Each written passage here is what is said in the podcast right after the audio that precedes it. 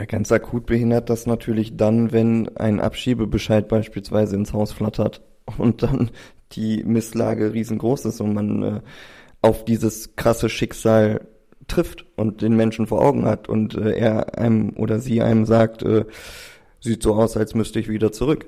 So, und dann hm, steht man erstmal da. Ähm, deswegen ist es halt auch super schwierig, äh, da eine Kontinuität reinzubringen, weil man immer damit rechnen muss, dass einem die Leute wegbrechen, weil sie wieder zurückgeschoben werden in ihre Heimatländer. Gut gegen Fremdeln. Der Podcast vom Paritätischen Jugendwerk NRW. Diese Folge mit Kerstin. Hallo und herzlich willkommen zu einer neuen Podcast-Folge von Gut gegen Fremdeln, in der es noch einmal um die Jugendarbeit mit Medien, um Digitalisierung und nicht zuletzt auch um die Digitalisierung während der Corona-Pandemie geht. Darüber hatten wir ja schon in der letzten Folge mit dem JFC Medienzentrum und dem Northside in Köln gesprochen. Dieses Mal bin ich ins Tecklenburger Land gefahren. Ich bin direkt im Ortskern von Mettingen. Gegenüber vom Marktplatz und Kirche treffe ich Lennart Bode und Stefan Beneking. Beide arbeiten seit einigen Jahren für die Medienkooperative Steinfurt, die einen medienpädagogischen Schwerpunkt mit sozialräumlichem Ansatz verfolgt. Das heißt, die Medienkooperative Steinfurt möchte die digitale und die analoge Lebenswelt miteinander verbinden. Die Projekte dieses Jahr waren halt sehr Medium-Musik orientiert weil wir für uns selber gemerkt haben, dass über die Musik sehr viel Emotion verarbeitet werden kann, sehr viel Lebensgeschichte verarbeitet werden kann und wir gedacht haben, gerade für ein Projekt, was Gemeinschaft, Begegnung, Inklusion schaffen möchte, ist das das perfekte Stilmittel. Deswegen haben wir ein Crossover-Projekt gestartet, wo Rap und Rock zusammengeführt worden sind und haben ein schönes Lied dabei entstehen lassen haben zusätzlich noch äh, über die Herbstferien ein zweiwöchiges Programm gehabt, wo es vermehrt dann nur um den Aspekt von Rap ging und haben noch zusätzlich ein Projekt gemacht, was sozusagen eine kleine Dokumentation des Lebens ist, wo so die, die Story hinter dem Menschen erzählt wird, ein Stück weit. Es ist ein Oben und Unten alles könnte besser sein. Die Welt ist grau, grau wie ein Pflasterstein. Ich rede von Staatsgewalt, ja, die Menschheit geht kaputt. Willkommen in einer Gesellschaft zwischen Reich und Armut. Wir fahren dicke Autos, aber das Klima steht ganz unten. Rassismus auf den Straßen, es zählen nur noch Stunden. Frag mich, wann wird sich was ändern? Wann sind wir verbunden? Ändert euch und lasst die Hoffnung wieder funkeln. Also ich habe daran gedacht, wie es in anderen Ländern aussieht, dass viel Krieg da ist und es werden viele Kinder getötet, verletzt und so. Und ich wollte ein Zeichen setzen, dass man sagt, ey, wir müssen was dagegen machen. Wir sehen alle zu, aber keiner macht was. So die Politik und sowas, das soll einfach aufhören mit dem Krieg. Also die Hook sagt, dass nicht alles so schlecht ist, wie die anderen es in den Strophen beschreiben. Also die suchen die Mängel, die es gibt. Und wir sagen, hey, ist ja nicht ganz so schlimm, kommt wieder runter und sowas ähnliches. Und ja, ich schätze, das macht auf den Song so besonders, dass beide Sachen mit einbezogen werden und nicht nur die schlechten Dinge genannt werden.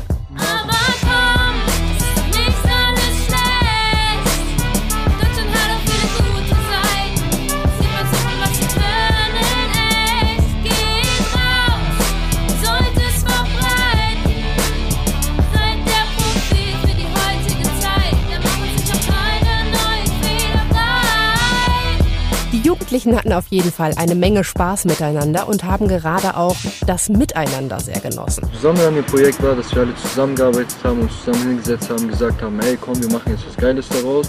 Wir haben zusammen ein Bild gebaut, überlegt, was für Themen nehmen wir. Sehr interessant, weil zwei Musikwelten aufeinandertreffen. Die Rockmusik und die Rapmusik. Viele Leute hier gewesen, viele Rapper. Ja, wir haben ordentlich an Debüt geübt ordentlich was geschrieben. Auch Sozialpädagoge und Rapper Uli, der das Projekt mitbegleitet hat, hat nur lobende Worte für die jungen Musiker. Ich bin mega begeistert, was ein geiles Ergebnis dabei rumgekommen ist. Und alle haben irgendwie geil gemacht, geil persönlich und irgendwie, dass es eine breitere Hörerschaft irgendwie interessieren kann, dass es die Omi von nebenan hören kann und der Fünfjährige von nebenan mit einer positiven Botschaft gepaart mit Gesellschaftskritik. Und das muss man erstmal so hinkriegen. Wär witzig, wenn's nicht so traurig wär. Erzählt es einem aus dem Adel, der hat kein Zuhause mehr. Und lasst euch bitte nicht erzählen, man könnte beim Klima nichts verändern. Und ich weiß, es klingt banal, aber geht wählen. Kann diese Welt nicht mehr sehen, schreib mit Hass und Wut diesen Text. Krieg in Ländern verdammt, es werden Kinder verletzt. Wir sehen es alle im Netz, wir wollen alle was machen, aber wissen genau, wir können es nur zusammen schaffen. Und jeder braucht seine Freiheit, soll lieben, was er will, keine Ausgrenzung.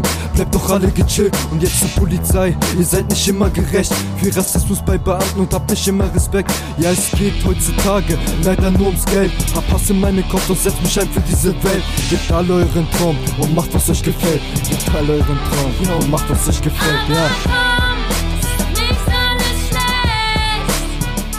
Bei all ihren Projekten versuchen Stefan und Lennart die Jugendlichen immer wegzukriegen vom reinen Medienkonsum. Also nach dem Motto Kopf einschalten und drüber nachdenken, was ihr so gerade seht, hört, konsumiert. Wenn's da im Prinzip auch um, um diesen Ansatz von Medienkompetenzen geht, dann sind wir zum einen im kritisch-reflexiven Umgang von Medienprodukten und Mediensparten und gleichzeitig geht es da ja auch um die Mediengestaltung. So und wenn wir natürlich den gestalterischen Part eher fördern wollen als den reinen konsumtiven, dann gehört es, der Konsum natürlich mit dazu, aber auf eine reflektierte Art und Weise. Das heißt, es ist ja in Ordnung, etwas zu konsumieren, aber daraus müssen natürlich eigene Perspektiven wieder entwickelt werden, eigene Lösungsansätze, um etwas Kreatives zu gestalten. So, und wenn wir da in diesem kreativen Bereich sind, was wir auch mit den Projekten letztendlich machen, wo wir gemeinsam neue Wege gehen und ausprobieren, sind wir ganz schnell in einem Bereich, wo wir gemeinsam dann eben auch reflektieren können. Das heißt, mit den Leuten gemeinsam zu schauen, was war gut, was war nicht gut, was ist ausbaufähig und wie kann man bestimmte Werte nochmal mit einbeziehen, die letztendlich auch sag mal, niedrigschwellig sowieso das ganze Projekt immer mitbestimmen. Das gemeinsam machen, die Gemeinschaft, das gemeinsam sein, auch das spielt bei der Arbeit der Medienkooperative Steinfurt eine wichtige Rolle. Denn auch wenn so manches Projekt speziell für junge Geflüchtete ausgelegt ist, der inklusive Gedanke ist es, den Stefan mit seinem Team verfolgt. Wir wollen immer versuchen, nicht nur zielgruppengerecht zu arbeiten mit jungen Geflüchteten, sondern wollen gleichzeitig auch versuchen, das Miteinander zu stärken, dass wir ähm, eben Gemeinschaft erzielen, weil dörfliche Strukturen sind natürlich vorhanden und man läuft sich eher über den Weg, man kennt sich besser. Und das, deswegen ist immer eher das Ziel die Gemeinschaft und die Inklusion als jetzt eher die, das Abarbeiten von Projekten. Die dörflichen Strukturen können auch immer dabei helfen, Projekte groß werden zu lassen. Das Herbstferienprojekt zum Beispiel. Da waren Stefan und Lennart mit drei Jugendlichen gestartet. Anfangs natürlich etwas irritiert ob der wenigen Teilnehmer. Und gleichzeitig gibt es natürlich auch die Haltung, zu sagen, man arbeitet ja immer mit den Leuten, die da sind. Also wenn da drei Leute sind, dann arbeiten wir mit drei Leuten, die Bock drauf haben. Und das ist eben das Wichtigste. Am Ende des Projekts waren es, glaube ich, irgendwie 15 bis 20 Leute, die dann hier waren, aber eben eher durch den Ansatz, zum einen, dass wir natürlich hier relativ lokal in der Dorfmitte angesiedelt sind und zum anderen aber auch, dass die Kids ihre Freunde mit reingeholt haben. Die sagen, ey, wir haben hier ein Projekt, wir machen da mit, kommt mal vorbei. Und das spielt dann, glaube ich, alles so zusammen, dass die zum einen sagen, okay, wir sind hier relativ lokal und gleichzeitig auch, dass denen das Projekt, also die Leute, die mitmachen, denen gefällt das Projekt dann in dem Sinne so gut, dass sie dann natürlich ihre Freunde mit dazu holen. Freunde holen Freunde und es entstehen neue Freundschaften. Das haben wir auch jetzt über die fünf Jahre gemerkt, beziehungsweise über die drei Jahre, seitdem ich dabei bin, dass das auch eine Art kleine Familie geworden ist quasi. Und welche Rolle, frage ich mich, nehmen in dieser kleinen Familie Stefan und Lennart ein? Man ist irgendwie so von allem so ein bisschen. Äh, und ich glaube, das ist so der Vorteil, den wir natürlich in der außerschulischen Bildungsarbeit ja auch mitbringen. Das heißt, man ist irgendwie Ansprechpartner. Ähm jetzt letztens irgendwie noch war ein Junge, der sagte, ja, es ist, es tut auch mal gut, einfach zu reden und das einfach mal rauszulassen, nicht nur im Freundesumfeld. Also da ist natürlich nochmal ganz klar, man ist nicht der der, der richtige Kumpel oder der Freund so, aber man ist auch nicht, man ist auch nicht einfach irgendein Fremder. Man ist, glaube ich, ein Stück weit alles, was man sich vorstellen kann. Vielleicht ist es der große Bruder, vielleicht ist es der Freund, vielleicht ist es aber auch nur der Pädagoge in Rolle quasi. Für uns aus fachlicher Sicht ist es natürlich wichtig, dass wir äh, diesen, diese professionelle Distanz wahren können, so, aber nichtsdestotrotz merkt man ja, wenn man zwei Wochen in einem Projektzeitraum eng zusammenarbeitet, dass da auch eine gewisse Verbindung besteht so und äh, wie wie wie der oder die Gegenüber das dann definiert und auffasst, ist natürlich auch immer eine spannende Frage so, aber es ist, ist definitiv schon ist ein Stück weit gefühlt wie eine Zusammenführung von Familie oder beziehungsweise ein Werden, ein Heranwachsen von Familie. Und das ist auch das, was die Jugendlichen uns relativ häufig schildern, dass es für sie sich sehr vertraut und sehr auch geschützt in dem Rahmen quasi anfühlt und sie dann gerne auch irgendwie mit uns und den anderen Gleichaltrigen die Zeit verbringen. Umso dramatischer natürlich, wenn Familie, wenn das, was da gerade zusammenwächst, urplötzlich auseinandergerissen wird. Wenn ein Abschiebebescheid beispielsweise ins Haus flattert und dann die Misslage riesengroß ist und man äh, auf dieses krasse Schicksal trifft und den Menschen vor Augen hat und äh, er einem oder sie einem sagt, äh, sieht so aus, als müsste ich wieder zurück. So, und dann hm, steht man erstmal da. Deswegen ist es halt auch super schwierig, da eine Kontinuität reinzubringen, weil man immer damit rechnen muss, dass einem die Leute wegbrechen, weil sie wieder zurückgeschoben werden in ihre Heimatländer. So, äh, weiß nicht, ob das, äh, ob das der Punkt ist, der, der das, äh, der eben halt eine mittel- bis langfristige pädagogische Arbeit sinnvoll erscheinen lässt. So. Und, und die Einzelschicksale, die sind auch berührend einfach, muss man ganz ehrlich so sagen. Da, da, da sind ja auch Menschen, mit denen man in Kontakt war, zu denen man eine Beziehung aufgebaut hat, äh, die einem von Perspektiven, Wünschen und Träumen erzählt haben und dann heißt es äh, von einem Tag auf den anderen Tag, ciao. So, ähm, muss man dann auch erstmal irgendwie ein Stück weit wegstecken. Ich meine, klar, wir klären dann darüber auf, welche Möglichkeiten es gibt, dass man äh, über rechtliche Wege versuchen kann, nochmal ein einen Widerspruch gegen den Bescheid einzulegen, wie auch immer das dann möglich ist. Auch nicht in jedem Fall möglich. Ich habe es auch einmal schon erlebt, äh, dass die Abschiebung dann mehr oder minder durchgesetzt worden ist und dann war es innerhalb von 48 Stunden so, dass äh, das Flugzeug bereit stand und derjenige Mensch drinne saß. So und äh, ja, also das ist äh, menschlich, humanistisch ist das eine Vollkatastrophe. Mir läuft es eiskalt den Rücken runter. Ich sehe den jungen Menschen vor mir, allein, ohne Perspektive. Und ich sehe Stefan, wie er um Fassung ringt. Und wie mag es den Jugendlichen gehen, die zurückgelassen werden, denen der Freund, die Freundin gerade entrissen wurde? Je nachdem, wie alt dann der Jugendliche oder das Kind in dem Moment ist, ist es natürlich auch ein Stück weit schwer kognitiv zu fassen, was da passiert, weil da nur das Gefühl ist, scheiße, mein Kumpel oder meine Freundin ist auf einmal nicht mehr da, so. Und dass man dann eine Dimension einschätzen kann, was es bedeutet, zum Beispiel von Deutschland nach Afghanistan oder so zurückzukommen, hat man ja vielleicht auch immer noch nicht, weil man sich eben mit Krieg zu, in dem Alter noch nicht auseinandergesetzt hat und nicht weiß, was das vor Ort auch bedeuten kann für die Menschen. Und wäre all das nicht schon schwer genug zu ertragen, legt sich seit fast zwei Jahren ein dunkler Schleier über die Welt.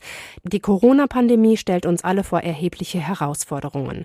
Das ist auch in der Medienkooperative Steinfurt nicht anders. Die pädagogische Arbeit kommt zwar nicht zum Erliegen, die Bedingungen aber sind doch ganz andere. Lennart und Stefan müssen neue Wege gehen. Wir haben uns nach dem ersten Lockdown gedacht, okay, was können wir tun, weil es gibt keine Möglichkeit, dass die Jugendlichen zu uns kommen können. Wir wollen aber trotzdem den Kontakt nicht verlieren. Also haben wir uns gedacht, gehen wir nach draußen, gehen wir dahin, wo wir sie treffen. Da bin ich nahezu jeden Tag fast draußen gewesen und bin in den Kontakt zu den verschiedenen äh, Gruppen gekommen und habe äh, immer wieder natürlich auch für gewisse Maßnahmen geworben, bezüglich Maskenpflicht zum Beispiel oder Abstandsregelungen, dass sie zumindest sich nicht irgendwelchen krassen Gefahrenherden aussetzen, aber natürlich nicht mit, mit ordnungspolitischem Auftrag, sondern vielmehr eher mit, okay, lasst uns in Kontakt bleiben, so, lasst uns gemeinsam versuchen, durch die schwierige Zeit durchzukommen, damit die Arbeit nicht ganz ausstirbt, in Anführungsstrichen. Und im Großen und Ganzen hat es auch eine gewisse Kontinuität gebracht. Das muss man definitiv auch äh, lobenswert erzählen. Aber es ist natürlich auch so, dass man einige auf dem Weg von anderthalb Jahren dann verloren hat, quasi vom ersten Corona-Break bis heute. Auch über Videokonferenzen haben Stefan und Lennart versucht, den Kontakt aufrechtzuerhalten. Das richtige in Kontakt kommen, sich in Live und in Farbe zu treffen, konnten Zoom, Skype und Discord aber auch bei der Medienkooperative Steinfurt nicht ersetzen. In Bezug auch noch auf Digitalisierung hat man natürlich nochmal ganz klar gemerkt, dass viele natürlich mit den Endgeräten gar nicht mehr hinterherkommen. Also ich sag mal, diejenigen aus eher benachteiligten Verhältnissen sind ja dann doch schon weitaus mehr abgehängt worden. Also ob es jetzt die Familie war mit äh, fünf Leuten im Haushalt, die sich ein Gerät teilen mussten, die dann gar nicht in der Lage sind, beim Schulunterricht auf Remote quasi mitzumachen oder auch die gleichen Bildungsziele erreichen zu können. So, und da hat man natürlich auch gemerkt, dass wir zum einen natürlich unterstützen müssen in der Ressourcenorientierung, also zu gucken, wie kann man die Kids mit Endgeräten ausstatten, dass sie auch wirklich die Möglichkeit haben, am Unterricht teilzunehmen, gleichzeitig aber auch insgesamt alle Prozesse mitzubekommen und begleiten zu können, die sowieso heutzutage mehr digital abgespielt werden als noch vor zehn Jahren zum Beispiel. Ich sag mal, Bewerbungen zum Beispiel schreiben oder Bewerbungsportale zu nutzen, ist jetzt heutzutage natürlich nochmal eine ganz andere Option und auch da muss, müssen wir natürlich immer mit drauf achten, die Kids auch fit zu machen. So, und wenn da so eine Lücke kommt zwischen anderthalb Jahren, wo man zum einen nicht äh, richtig aufmachen darf und zum anderen auch der Kontakt irgendwie schon als solches beschränkt ist, fällt es dann natürlich schon schwierig, entsprechend hinterherzukommen. Die Medienkooperative Steinfurt ist also in vielerlei Hinsicht wichtiger Anlaufpunkt für die Jugendlichen. Um die Projekte gewohnt zuverlässig durchführen zu können, braucht es aber weiterhin finanzielle Unterstützung. Würde das Ministerium für Kinder, Familie, Flüchtlinge und Integration Nordrhein-Westfalen die Projekte in Zukunft nicht mehr fördern, wäre das eine mittelschwere bis große Katastrophe, meint Stefan. Wie, wie, wie sollen, wir, sollen wir die Arbeit machen? Wir sind natürlich darauf angewiesen, dass wir die Projekte beantragen können, weil wir natürlich die Mittel auch brauchen. Und wenn dann gesagt wird, äh, die Rahmenbedingungen ändern sich jetzt so oder verschlechtern sich so, dass äh, da gespart wird, wird am falschen Ende gespart, definitiv, weil die, die Arbeit lebt davon, dass Menschen zusammen in Kontakt kommen und dass sie zusammen was produzieren und was, was erleben können so und ähm, dafür braucht es nun mal halt auch Geld. Dafür braucht es Personal und Organisation und manchmal auch einfach etwas mehr Flexibilität, sagt Lennart. Er wünscht sich für die Zukunft etwas mehr Planungssicherheit. Die Projektförderung dürfte und müsste seiner Ansicht nach gerne länger als immer nur ein Jahr gehen. Aber wir sind ja schon sehr bürokratisch unterwegs und ich glaube, wir brauchen ja insgesamt deutlich mehr Pragmatismus und Flexibilität. Zum einen, was die Umsetzung angeht. Man muss ja im Vorfeld, muss man schon genau festlegen, das sind die Sachen, die wir brauchen. Und einzelne Kostenpositionen beispielsweise, die sind dann sehr stark gebunden. Und ich würde mir persönlich tatsächlich mehr auch so Pauschalbeträge wünschen, die man flexibler einsetzen kann, ohne dass man jetzt sagt, okay, wir haben jetzt dafür was geplant, aber die Zielgruppen sind teilweise sehr sprunghaft und selber sehr flexibel, ähm, um es mal positiv auszudrücken. So, und genauso flexibel müssten wir im Prinzip auch mit solchen Mitteln sein, um kurzfristig auf spontane Situationen umge äh, damit umgehen zu können. Wenn wir jetzt ein Projekt haben, wo Kids mit drin sind und es macht super viel Spaß, dann können wir zwar die Mittel dafür nutzen, aber wenn da ganz andere Problematiken oder Herausforderungen irgendwie in dem Moment stehen, und das war ja zum Beispiel auch so ein Stichpunkt äh, Bleiberecht, dann ist vielleicht nicht das Projekt gerade das, was am besten hilft, sondern vielleicht nochmal wieder andere Möglichkeiten oder andere Perspektiven und Sichtweisen, die vielleicht dann besser passen könnten, die wir dann aber natürlich nicht so umfangreich mit abdecken können sondern wenn wir natürlich uns immer hinstellen und sagen, ey, wir, wir unterstützen euch in verschiedensten Lebenslagen und irgendwo sind uns dann selber die Hände gebunden, weil die Mittel fehlen, dann ist das natürlich ein Bedarf, der irgendwie aneinander vorbeigeht. Aneinander vorbei geht für Stefan auch die Bezeichnung der Förderung. Es ist ja immer noch von einem Sonderprogramm die Rede. Für mich ist es kein Sonderprogramm, sondern für mich ist es ein integraler Bestandteil der Gesellschaft. Und dazu gehört natürlich auch die Benennung eben dieses, weil das exkludiert halt ein Stück weit schon. Sonderprogramm wirkt auf jeden Fall so, als sei es irgendwas Außenstehendes, was Besonderes. Das möchte ich nicht, finde ich schöner, wenn es ein inklusives Ding ist. Außerdem gibt Stefan zu bedenken, dass die Flüchtlingsbewegung weitergeht. An vielen Orten auf der Welt brodelt es. Immer wieder werden neue geflüchtete Jugendliche zur Medienkooperativer Steinfurt kommen. Am jüngsten Beispiel Afghanistan sieht man es auch, dass äh, mit Durchbruch der Taliban auf einmal vier Tage zur Evakuierung äh, vieler Menschen nur äh, Zeit waren und es letzten Endes nicht für alle gereicht hat. So, das heißt, das sind auch, da werden auch Menschen Menschen akut mit ihrem Leben bedroht, für die es natürlich auch die Möglichkeit geben muss, ihr Leben so leben zu können, dass sie, dass sie frei sein können, wie, wie sie denken und nicht wie ihnen aufgedrückt wird, quasi zu denken. Um allen Jugendlichen gerecht zu werden, braucht es, wie Lennart auch schon angedeutet hat, verlässliche finanzielle Unterstützung. Weil das Schlimmste, was passieren kann, ist, wenn der Geldhahn auf einmal zu ist und du dem Menschen vor dir sagen musst, so, äh, ja, schönen Dank bis hierhin und nicht weiter, weil wir haben kein Geld mehr. Das darf kein Ausschlusskriterium sein, weil dann äh, kann man die Arbeit am Menschen quasi auch äh, sein lassen. So. Also es braucht Zuverlässigkeit in Beziehung, es braucht Zuverlässigkeit in den Rahmenbedingungen, es braucht äh, Kontinuität in der Beziehung, eben weil man auch als Pädagoge quasi der Wegbegleiter eben ein, eines jungen Menschen ist. Das fängt ja in der Kindheitsphase an, geht über die Jugend bis hin zum jungen Erwachsenenalter. So, und wenn du das dann an jedem Jahr neu orientieren musst, weil du schauen musst, dass du wieder das Geld bekommst für eben dieses Sonderprogramm, dann ist es auch sehr belastend. Und ähm, wenn man so daran denkt, was eigentlich erstens emotional in den jungen Jahren dann schon auf die äh, Leute für Drucksituationen einwirken kann dadurch, ist es umso wichtiger, da ein verlässlicher Partner zu sein und eben auch sagen zu können, ja, äh, ihr seid unsere Zukunft und ihr gestaltet die Gesellschaft in 20 Jahren, also braucht ihr auch die bestmöglichsten Rahmenbedingungen dafür. Und das können wir ein Stück weit unterstützen und das ist natürlich auch ein Stück weit äh, pädagogischer, sozialarbeiterischer Auftrag, eben die Gesellschaft so zu gestalten, dass es keine Ausgrenzung in dem Sinne gibt, dass keiner benachteiligt ist. Und ich glaube, für ein modernes Land wie Deutschland sollte das über allem in Anführungsstrichen stehen. Deutschland ist bunt, vielfältig und offen. Zu Gast bei Freunden, das war doch schon 2006 unser Slogan bei der Fußballweltmeisterschaft. Lassen wir doch einfach das zu Gast weg und sind unter Freunden.